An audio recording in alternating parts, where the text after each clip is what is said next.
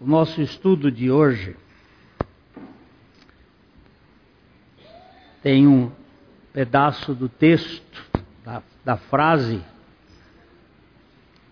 daquilo que foi chamado de reforma protestante. Ecclesia reformata semper reformanda.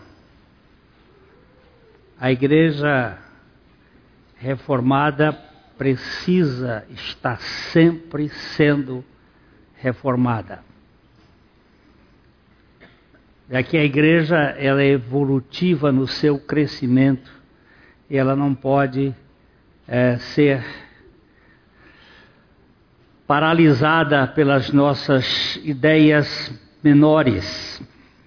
Estamos no mês que se comemora os 500 anos da Reforma Protestante. No dia 31 de 10 de 1517, Martinho Lutero tomou a iniciativa de pregar 95 teses na porta da igreja do castelo de Wittenberg, na Alemanha, com a finalidade de levar o seu povo à reflexão sobre o estado da igreja em seu tempo. Lutero não pensava numa dissidência da Igreja Católica, mas numa revisão do seu papel como Igreja de Jesus Cristo no mundo.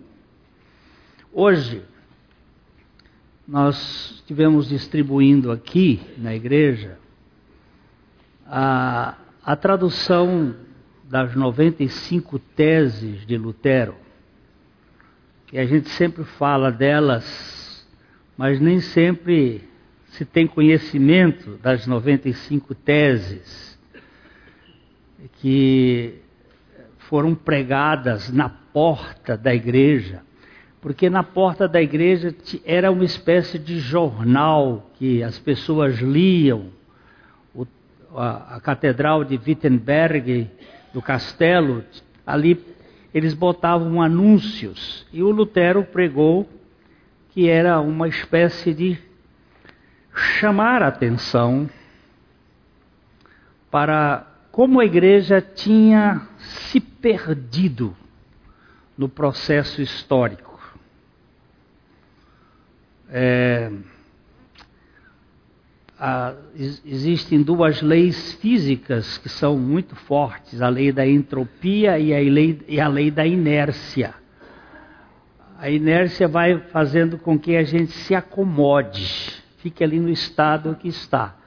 E a lei da entropia, que é a lei do envelhecimento. As coisas vão ficando velhas e a gente tem dificuldade de fazer mudanças. E o Lutero, é, ele, ele foi um rapaz, ele teve uma experiência muito marcante com a palavra de Deus. É, a partir de um desastre.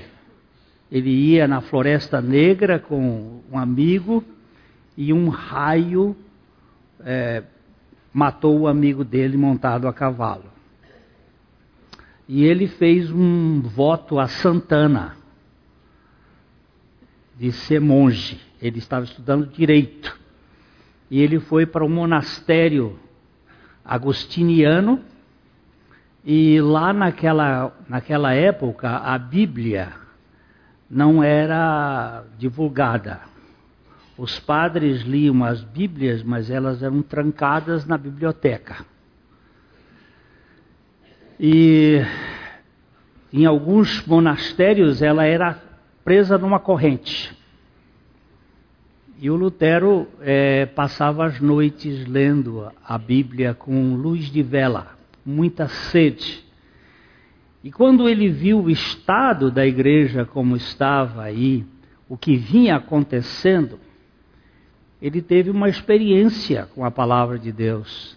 E ele então resolveu levantar essas 95 teses e colocá-las na parede, na porta, para que as pessoas pudessem fazer uma avaliação. E a partir disto, começou um processo de acusação contra ele. O cardeal Eck tentou amordaçá-lo, e, e aí começou a ferver e houve questões políticas. O Império Austríaco queria já se liberar da, dos custos que eram muito altos do Vaticano, de pagamentos de impostos, e favoreceu, e aquilo foi ao longo do tempo. Mas, como aqui nós vamos dizer, a igreja havia se transformado numa organização meramente política e perdera a sua essência de corpo de Cristo no mundo, tornando-se mundana. Aqui nós citamos um autor que diz o seguinte: Antes da reforma, a igreja havia se tornado totalmente corrupta, vendia indulgências uh, cobrava altos impostos e disputava o poder com o Estado romano. Uh, luxo e riquezas se contradiziam com a fé cristã. A autoridade papal havia se auto-otorgado acima da autoridade da Bíblia.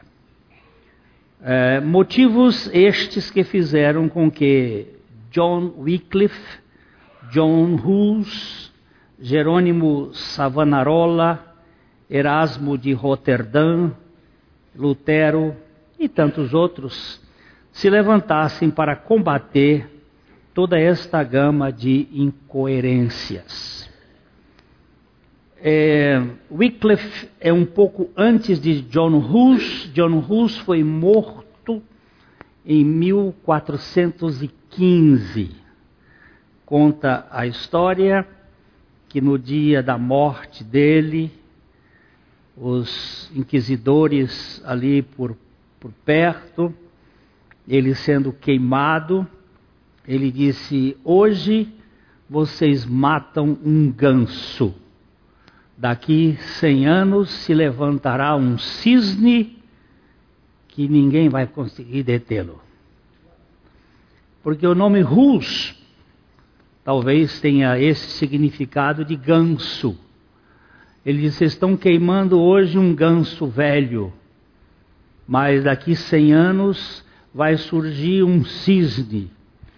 E é, é muito interessante, pelo menos a história conta, que em 1506 ou 1507, quando Lutero foi sendo consagrado monge na Catedral é, de Constança, ele foi consagrado de braços abertos em cima de uma tumba. Em cima de um. Porque os, os arcebispos e cardeais e gente importante era enterrada dentro da igreja. No dia que John Hus disse esta, essa expressão, o cardeal, que eu agora não me lembro o nome dele, disse o seguinte: só se for em cima das minhas cinzas que alguém vai se levantar. E ele foi consagrado, e os historiadores dizem que o, o Lutero estava deitado em cima da cinza do, do corpo, ou em cima do corpo, dos, dos restos mortais do tal arcebispo. E dali ele começa a pregar com estas 95 teses um retorno às Escrituras. A reforma não começou com Lutero, nem com estes que citamos aqui. Muitos séculos antes já havia um forte descontentamento com o estilo mundano que tomara conta da vida eclesiástica.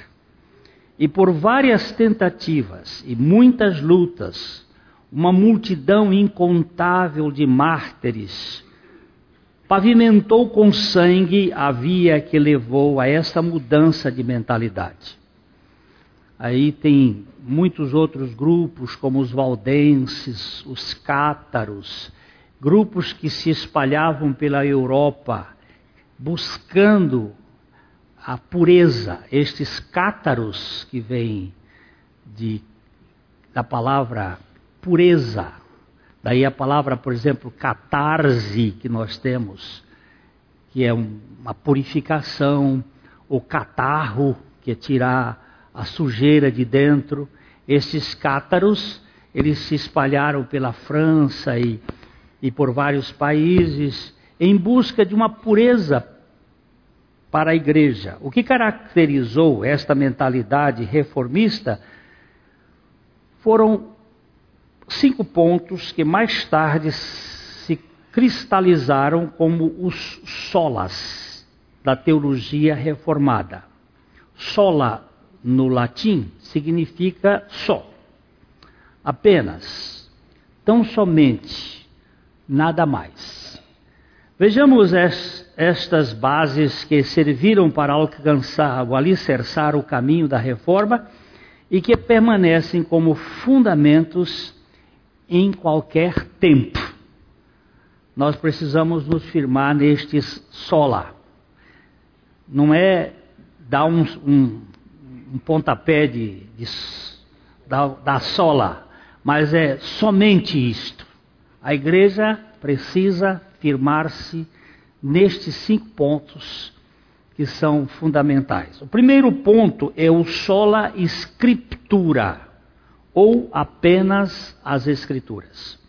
A igreja na Idade Média havia substituído a revelação da palavra de Deus pela tradição doutrinal e tanto a tradição moral como a escritura tinham o mesmo valor para a igreja à época.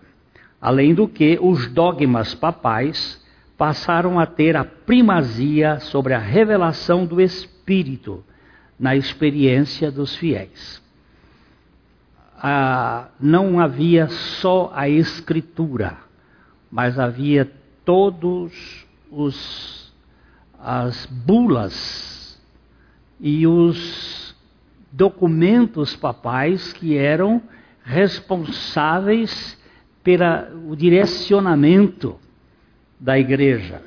Foi nesse contexto de pluralismo docente que os reformadores se levantaram para dizer que a palavra, e tão somente a palavra das Escrituras Sagradas, que aquela época, na maioria das versões, era de 66 livros canônicos, 39 do VT e 27 do NT, do Novo Testamento do Velho Testamento. Deveriam fundamentar toda a proclamação do Evangelho da sublime graça de Deus. A Vulgata Latina, que foi a tradução feita por Jerônimo, ela trazia os chamados livros apócrifos lá atrás.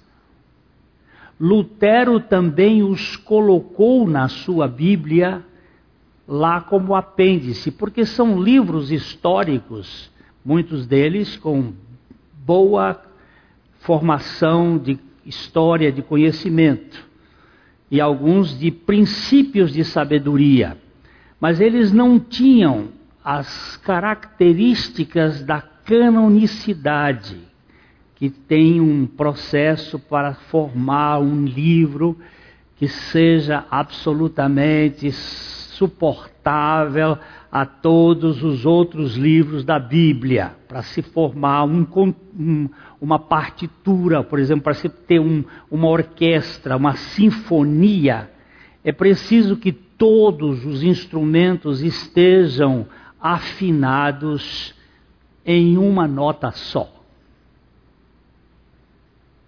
Se eu tiver um instrumento afinado em Lá e outro resolver afinar em Dó, vai dar Dó para ouvir essa sinfonia.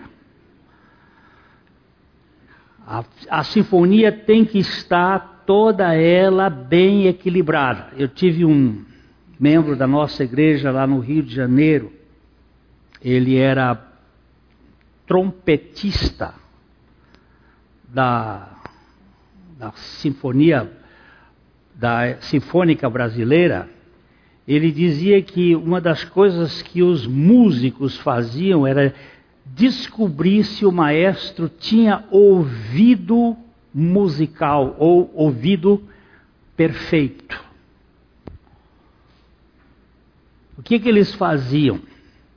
Quando chegava um maestro, Isaac Karabichevsky, ou um maestro é, qualquer, eu usei o Isaac por acaso, eles iam desafinar duas comas, três comas, não é um tom, ligeiramente, o violino, o oboé, eles davam uma desafinadinha.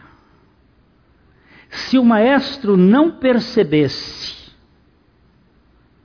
ele ficava fora do comando da orquestra. Eles não davam mais crédito para ele. E ele contou de uma vez de um maestro. Ele era. Ele era Deixa eu ver se, não sei se eu vou lembrar o nome, hoje estou esquecendo muito. Mas ele era cearense, ele era de Ipu, no Ceará.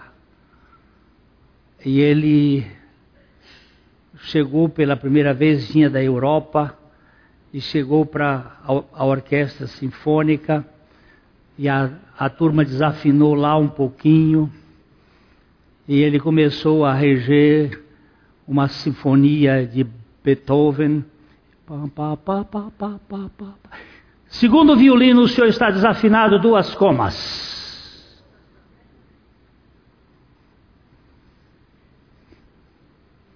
A trompa está desafinada. É isto que se faz na Bíblia. Todos os livros estão afinados dentro de uma realidade espiritual que é Cristo se eles não estão ali, o, na aula de profetas que tivemos esta semana aqui na igreja, o professor Vander estava mostrando em 1949, quando foram achados os documentos de Qumran dos essênios, foi achado todos os livros do Velho Testamento, com exceção do livro de Esté. Todos os livros do Velho Testamento estavam ali intactos. E a Bíblia tem uma orquestra que funciona. Portanto, naquela época, haviam 66 livros que são chamados os livros canônicos. E havia esses livros apócrifos, que são livros muito interessantes. Eu tenho lido frequentemente para história, por exemplo, do livro de Daniel, no, quando pregamos sobre Daniel, eu tive que recorrer ao livro de Macabeus para ver a historicidade, que é muito importante. Mas eles não são livros que fazem parte da canonicidade. Só depois da reforma. No Concílio de Trento, 1500 e professor Jorge Cerneve, 1540, 1534, 1540, por ali assim, é que eles foram colocados dentro da, da igreja, da igreja católica, que são os 72 livros. Mas, por isso que eu estou fazendo a afirmação aqui, que eram apenas os 66. O, o apóstolo Paulo já havia dito, com referência ao VT, em Romanos 15, 4. VT é Velho Testamento. O apóstolo Paulo diz: Pois tudo quanto outrora foi escrito para o nosso ensino foi escrito, a fim de que, pela paciência e pela consolação das Escrituras, tenhamos esperança. A palavra de Deus é fundamental. Sola Escritura. Porém, não somente o VT, mas também o, o NT, o Novo Testamento, que foi produzido pelo Espírito de Deus, concomitantemente com o desenvolvimento da igreja, era a única fonte de real ensino e proclamação da igreja nascente. Somente a autoridade das Escrituras Sagradas. O apóstolo, perdão, o expositor bíblico do século XVII, Matthew Henry, diz: as palavras das Escrituras devem ser consideradas palavras do Espírito Santo. E Martinho Lutero acrescenta: a teologia não é nada mais do que a gramática da língua do Espírito Santo. Só a Bíblia. Eu sei que recentemente houve um, acho que arcebispo que andou dizendo que a, a igreja tem a autoridade dos, da tradição e que a Bíblia foi feita pela igreja. Você ouviu? Não. A, a igreja foi feita pela Bíblia. Porque o Velho Testamento já existia quando a igreja começa. E o Novo Testamento foi feito pelo Espírito Santo gerando a igreja. Então não é a igreja que sustenta a Bíblia, é a Bíblia que sustenta a igreja.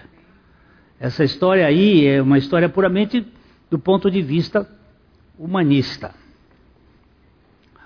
Uh, para os reformadores, só as Escrituras têm crédito de infalibilidade, pois Paulo nos vai dizer em 2 Timóteo 3, 16 e 17: toda Escritura é inspirada por Deus e útil para o ensino, para a repreensão, para a correção, para a educação na justiça, a fim de que o homem de Deus seja perfeito e perfeitamente habilitado para toda boa obra.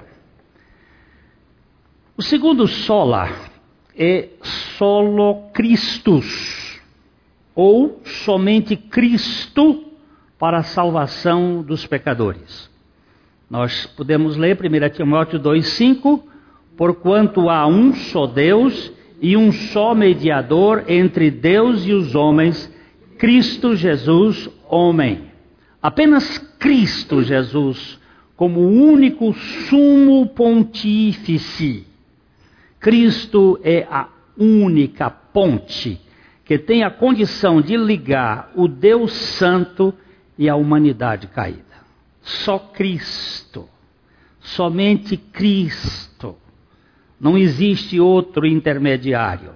O gnosticismo havia colocado uma escada hierárquica entre os seres humanos e Deus. E a igreja, influenciada por esse trapézio gnóstico, pôs uma militância de santos e entes intercessores para intermediar a conexão. Assim, nós encontramos nos primeiros séculos da fé cristã os pregadores do humanismo invadindo um terreno exclusivo de Cristo.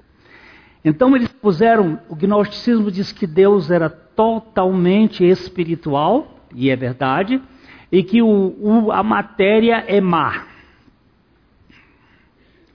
A matéria sendo má, o homem caído e mau, ele não podia se conectar com Deus, então tinha que ter aí um certos ions, ions ou certos degraus de comunicação.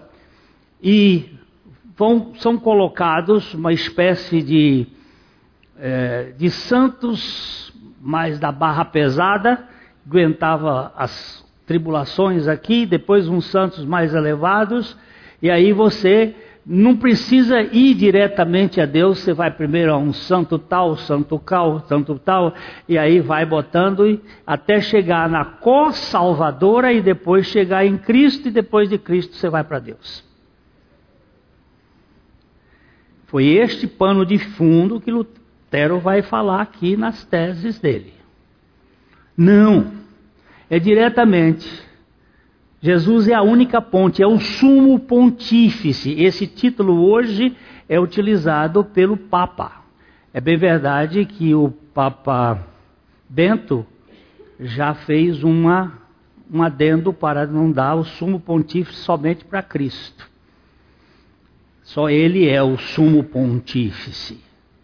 O Bento é teólogo, mais pensador, e é da, da corrente luterana, da Alemanha, que tem mais base, por isso que ele não ficou. Então, no momento da reforma, Jesus não era visto como exclusivo intermediário entre o pecador e a divindade. Os reformadores, porém, afirmavam que a salvação é realizada unicamente pela obra meritória de Cristo, do Cristo histórico, sua vida sem pecado e sua expiação, por si só, são suficientes para nossa justificação e reconciliação com o Pai. Isso aqui é ponto inegociável. Só lo Cristos. Somente Cristo. Nós temos todo o respeito por todos estes santos que foram homens e mulheres que tiveram vidas espirituais em busca temos todo o respeito por Maria, Maria é a mulher mais bem-aventurada da face da terra, mas em questão de salvação e de intercessão, Jesus Cristo é o único. E o assunto é fundamental para nós nos centralizarmos na suficiência de Cristo. Não há outro caminho para Deus. Não há outro intercessor. Somente Cristo. E Cristo somente. Hebreus capítulo 7, verso 25. Por isso também pode salvar totalmente os que por ele se chegam a Deus, vivendo sempre para interceder por eles. Ele não só intercedeu por nós na oração do capítulo 17 de João, mas ele intercede por nós hoje. Ele é o nosso intercessor. Salvador e intercessor. Fica claro pelas Escrituras que não há outro Salvador para a humanidade. Atos 4, 17 diz: E não há salvação em nenhum outro, porque debaixo do céu não existe nenhum outro nome dado entre os homens pelo qual importa que sejamos salvos. Temos todo o respeito por Moisés, pelas leis, mas Moisés não é Salvador, Davi não é Salvador, eh, Isaías não é Salvador, eles são instrumentos de Deus, Salvador é Jesus. Salvação está em Jesus, Ele é o nosso Salvador. Solo, o solo Christus é inteiramente inegociável para o pensamento reformado uma vez que o próprio Jesus afirmava em João 14,6: Eu sou o caminho, a verdade e a vida, ninguém vem ao Pai senão por mim. Cristo Jesus é o único mediador, o intercessor sem igual e o Salvador ímpar, o único capaz de nos conduzir perfeitamente ao Pai. Aleluia! O terceiro solo tem a ver com a plena graça de A a Z. Sola gracia. Quer dizer que tudo para a salvação do morto espiritual é inteiramente imerecido e gratuito. Não há nada que possamos fazer para nossa vivificação espiritual. É tudo pela graça plena. É graça sobre graça. A salvação do pecador, seu resgate da condenação eterna, é unicamente pela graça. A obra sobrenatural do Espírito Santo é que nos leva a Cristo, libertando-nos de nossa servidão ao pecado e erguendo-nos da morte espiritual à vida espiritual. Para o teólogo Charles Hodge, nada que não seja gratuito é seguro para os pecadores.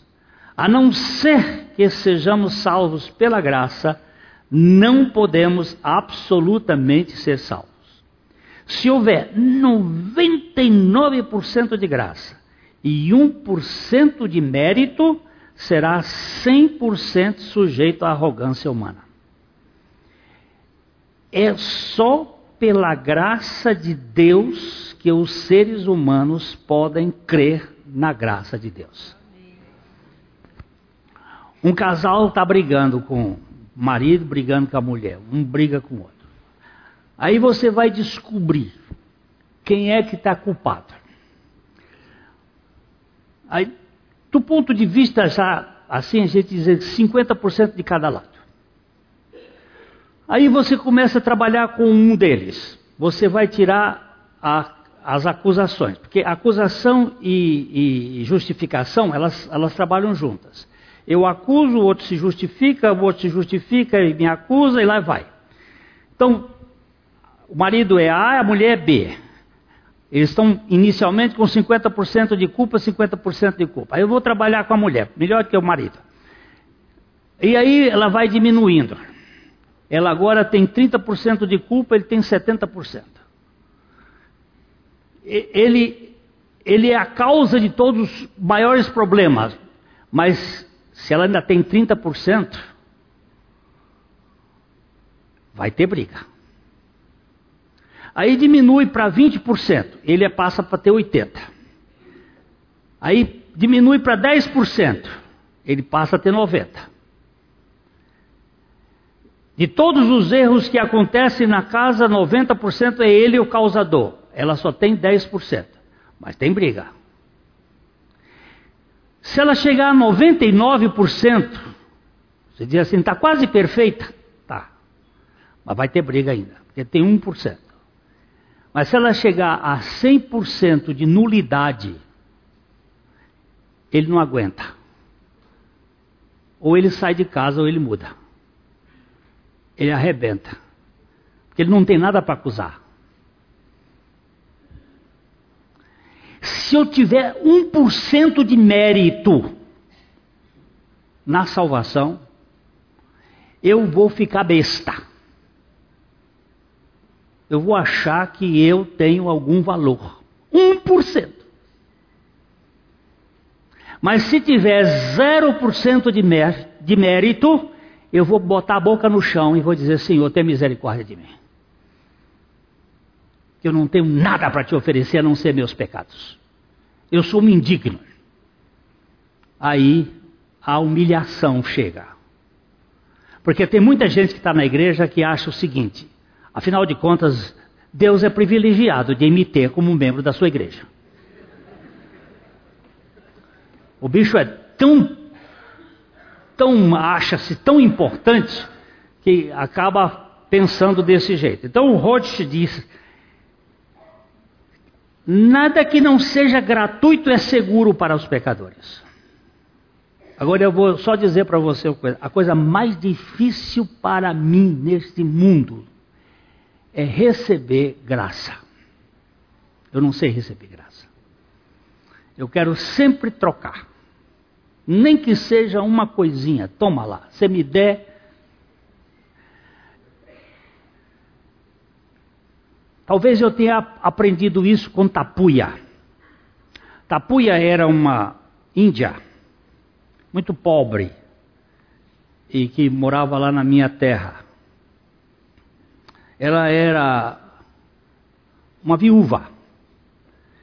E a minha mãe é, cuidava muito das viúvas e pobres da cidade. Quando matava boi, e a gente não tinha geladeira naquele tempo, então era frequente matar um boi, um carneiro, um negócio.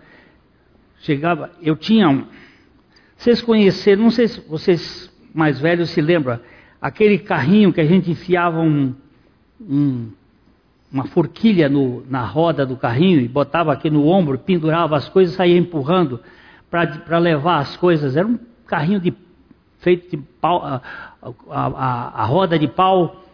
E aí eu botava aqueles sacolas de carne, dois quilos para um, três quilos para outro, quatro quilos para outro, e levando para aquelas casas. A minha mãe vai levar lá para Geracina, vai levar lá para Tapuia, vai levar para não sei quem. E aí, lá ia eu levando para aquele povo. E eu chegava na casa de Tapuia com dois, três quilos de carne. Tapuia, mamãe mandou aqui este, essa carne para você. Ô oh, meu filho, pegue aí um tique. Ela tinha um ovo. Ela me dava aquele ovo. Dá para minha, minha senhora. Não sabia receber. Só mais tarde que eu vim entender. Ah, é gratidão. Não é gratidão, não. É orgulho. Eu não posso ficar devendo nada.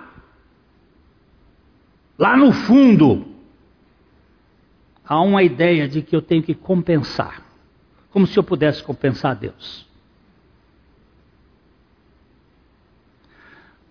Um vigarista me procurou um tempo atrás de, sobre a questão do dízimo. Ele disse: Eu vou dar o dízimo. Eu digo: Você não dá dízimo. Porque o dízimo não é seu. Nem o dízimo e nem o outro que sobrou os 90%. Tudo é de Deus. Ele diz que o céu é dele, a terra é dele, a humanidade é dele. Dos céus e a terra é o do Senhor. Você não dá dízimo. E o dízimo não é para Deus. O dízimo é para tratar com sua ganância, que você é um ganancioso.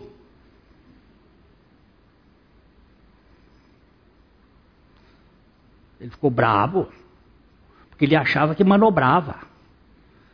Ele disse: e o dízimo ainda tem mais esta: é o piso de onde você pode começar.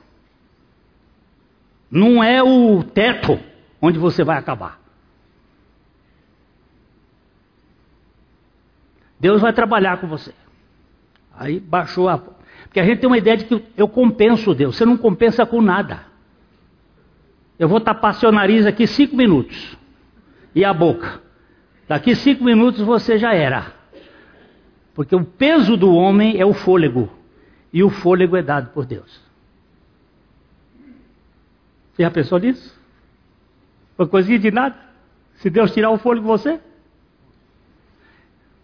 E nós precisamos voltar ao, ao, processo da gratidão, de saber que tudo na nossa salvação, de cima embaixo, de baixo para dentro para fora, é graça sobre graça. Por causa do sola graça vem o quarto fundamento da reforma, sola fide, ou somente pela fé. Um morto espiritual não tem vida espiritual. A fé é um atributo espiritual que só se manifesta em quem foi vivificado espiritualmente. O Espírito Santo dá vida espiritual ao morto em delitos e pecados, e por meio da pregação da palavra, este agora vivificado crê na palavra e arrepende-se da sua autoconfiança. É um milagre da graça plena. Eu já contei para vocês, vamos contar outra vez. É, a menina veio estudar aqui em Londrina. E muito bonita. Uma das moças mais bonitas que eu já vi aqui do estado de São Paulo.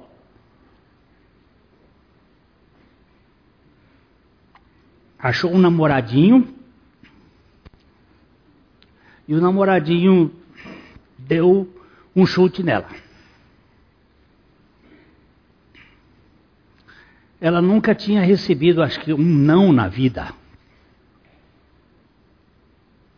Ela era muito bonita, muito inteligente e muito ensimesmada. Com aquela renúncia cortou os dois punhos. Tentou suicídio.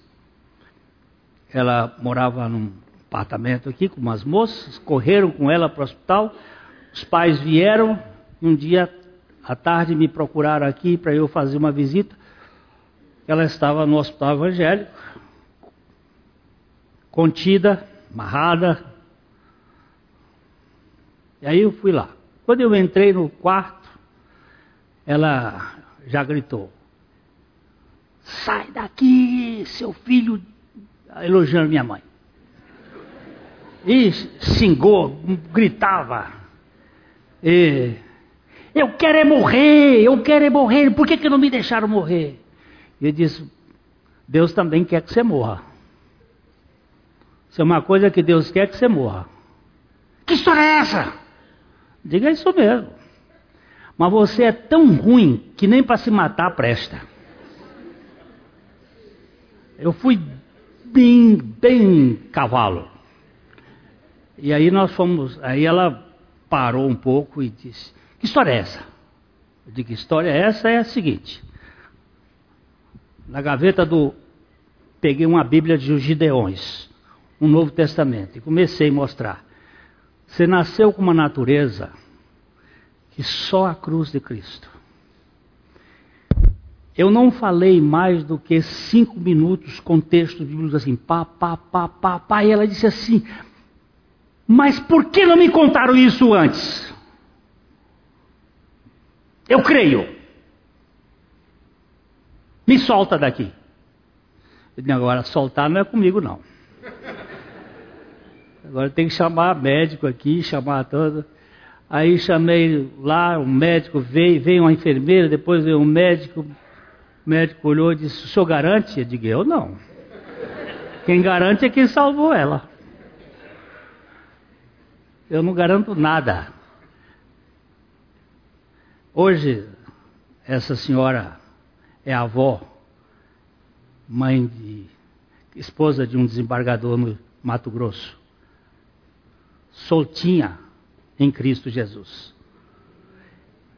Para convencer uma pessoa, nós não convencemos. Quem convence é o Espírito Santo. Mas a palavra de Deus é poder. E ela salva e ela liberta, e ela dá fé. A palavra de Deus dá fé ao morto espiritual. espiritual. Alguém disse que graça não é recompensa da fé. Esta sim é o resultado da graça. A fé é a visão do espírito que foi vivificado, por isso ela é ousada em ver além do que se pode enxergar com os olhos físicos é o milagre da graça vendo o invisível. Para o pensador Dr. Roberto Orn, a fé que salva não cria, mas recebe. Ela não opera a nossa salvação, mas apropria-se dela com gratidão. Nós lemos em Efésios 2, 8 e 9: Porque pela graça sois salvos mediante a fé, e isto não vem de vós, é dom de Deus, não vem das obras, para que ninguém se vanglorie. Finalmente, temos o quinto pilar da reforma protestante, soli deo gloria. Toda a glória apenas ao Deus Trino. Salmo 115, 1 diz: Não a nós, Senhor, não a nós, mas ao teu nome da glória, por amor da tua misericórdia e da tua fidelidade. A declaração de Cambridge afirma: onde quer que na igreja se tenha perdido a autoridade da Bíblia, onde Cristo tenha sido colocado de lado, o Evangelho tenha sido distorcido ou a fé pervertida, sempre foi por uma mesma razão. Os nossos interesses substituíram os de Deus e nós estamos fazendo o trabalho dele a nosso modo. É o sola glória de Deus que é a, o fundamento de tudo. só Deus vai receber a glória. Quando só Deus vai receber a glória, nós sabemos que a coisa vai entrar nos eixos. A igreja reformada precisa estar sempre em reforma, uma vez que interesses pessoais estão sempre se infiltrando no terreno sagrado da glória de Deus.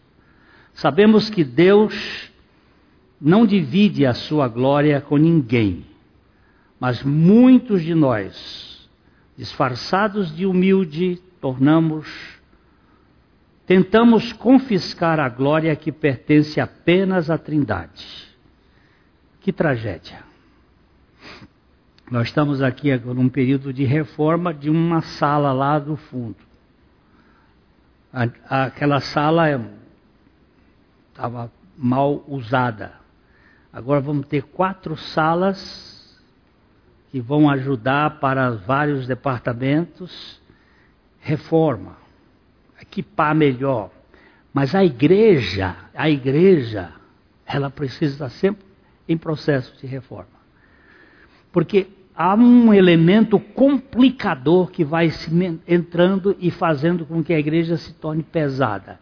E ela tem que ser simplificada para ser mais leve, mais comunitária.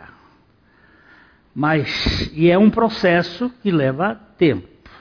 Eu quero só dizer isso aqui, assim, a cunho de observação.